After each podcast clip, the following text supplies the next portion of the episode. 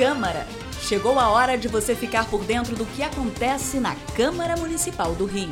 Minuto Câmara, um giro pelo Legislativo Carioca.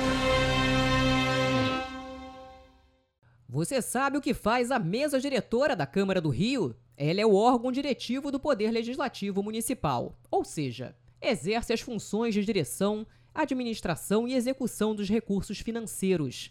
A mesa é formada por sete integrantes: um presidente, dois vices, o primeiro e o segundo secretários e dois suplentes.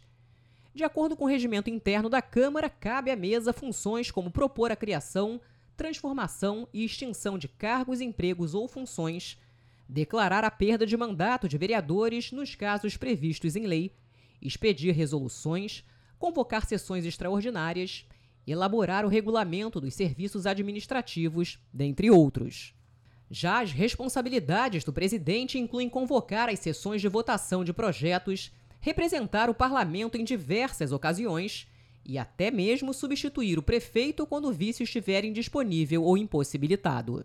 A mesa diretora se reúne semanalmente durante o período legislativo, assegurando que o parlamento funcione de forma regular.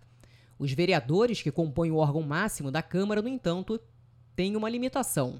Eles não podem fazer parte de comissões permanentes nem de comissões parlamentares de inquérito, as CPIs.